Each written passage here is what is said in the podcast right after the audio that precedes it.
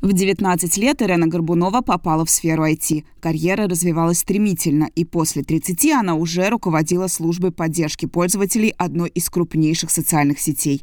Пост, мягко говоря, ответственный и хорошо оплачиваемый. Я работала очень много, я работала существенно больше, чем 8 э, часов в день, да, у меня были, например, командировки, которые могли длиться там по три недели без выходных, и график работы, скажем, с 10 до 10 каждый день, да, вот, но учитывая то, что работа мне действительно очень нравилась, то есть я любила то, что я делаю, да, для меня не было никакой проблемы в этом, да, то есть я делала это с удовольствием, вот, и я помню, что я даже ходила, то есть я всегда ходила со своим маленьким ноутбуком, и у меня было несколько вариантов, когда какой-то концерт, не знаю, где-то, и мне звонят, и я выхожу, сажусь, как бы начинаю там что-то делать, да, и люди подходят, говорят, ой, бедная, тебе сейчас надо работать, и я понимаю, что мне, в общем, как бы совсем я не бедная, это интереснее, да, чем вот э, слушать концерт.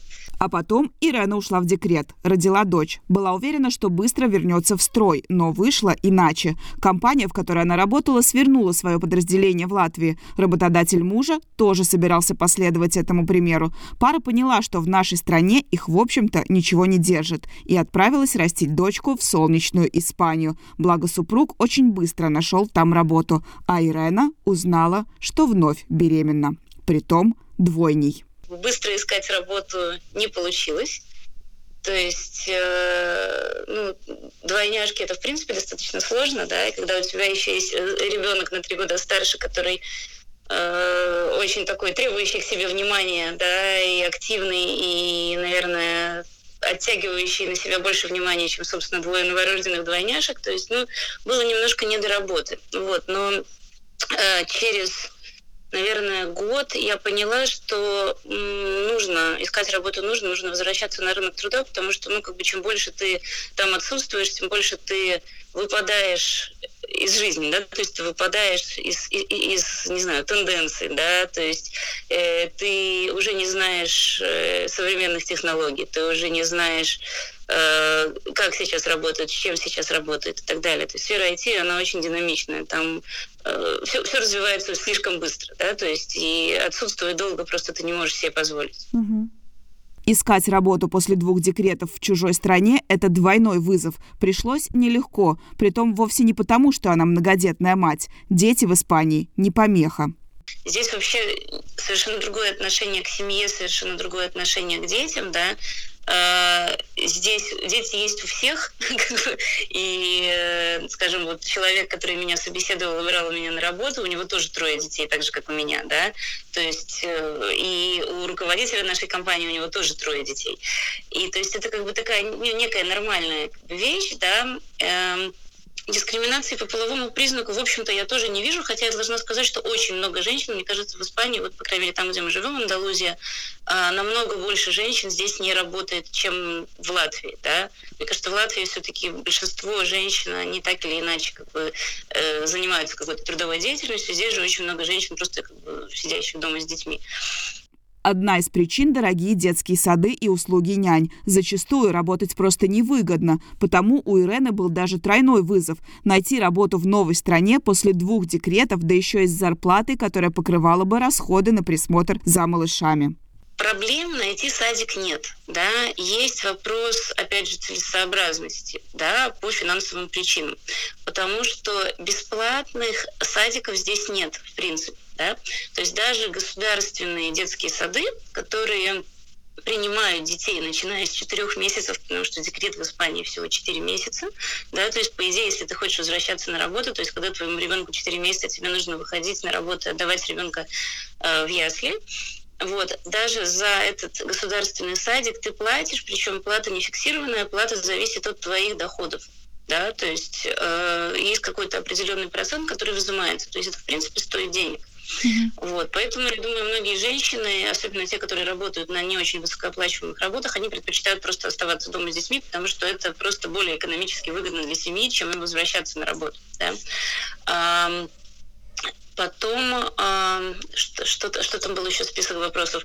То есть по поводу доступности садиков. Да, э, няня это вообще роскошь здесь, потому что расценки на нянь, ну, здесь по меньшей мере как бы в два раза выше, чем в Риге, например. Да, если сравнивать с другими городами Латвии, то там и в три, и в четыре раза выше. Да, то есть я считаю по почасовой, ну, почасовые mm-hmm. расценки. То есть, в принципе, э, человеческий труд ценится намного более высоко, соответственно, уход за детьми – это очень дорого. Ирена с задачей справилась. Устроилась работать в международную компанию с главным офисом в Голландии и IT-подразделением в Испании. Говорит, что втянуться в процесс было легко. Да она и не боялась. Знала, что после троих детей может все. Мой папа, который меня всегда во всем поддерживает, да, и там очень любит, он мне постоянно говорил, ты должна быть готова к тому, что тебя никто не захочет брать на работу, потому что у тебя трое детей. Кому нужна женщина с тремя детьми, да?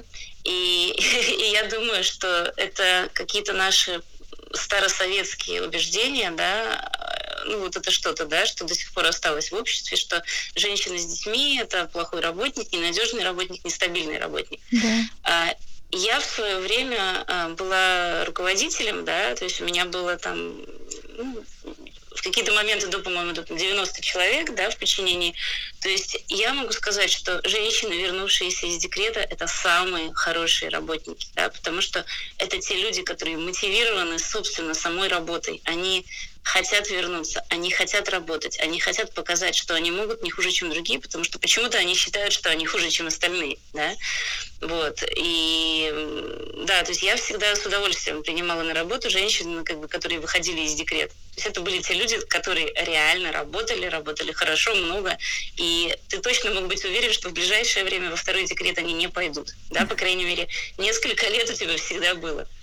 Женщина, которая растит ребенка, а еще лучше нескольких, потенциально хороший организатор и руководитель. В мультизадачности ей нет равных, и это огромное преимущество, уверена Ирена. Нужно просто в себя верить. Я считаю, что женщина, которая способна а, справиться там с одним, а еще круче, с несколькими детьми дома сама, да, это она потенциально хороший организатор и руководитель потому что э, вот если так подумать, да, то есть работа как бы дома, да, это э, это организаторская, управленческая работа. Да, mm-hmm. потому что ты фактически ты как бы управляешь домом, ты отвечаешь за кучу разных сфер, у тебя постоянный мультитаскинг, да, то есть не знаю, как по-русски, и ты постоянно находишься, то есть ты постоянно держишь руку на пульсе, да, то есть когда у меня на работе, там у меня было несколько случаев, когда мне говорили, что возьмешь ты там за этот проект, там ты справишься. Я говорю, боже мой, у меня трое детей, конечно, справлюсь.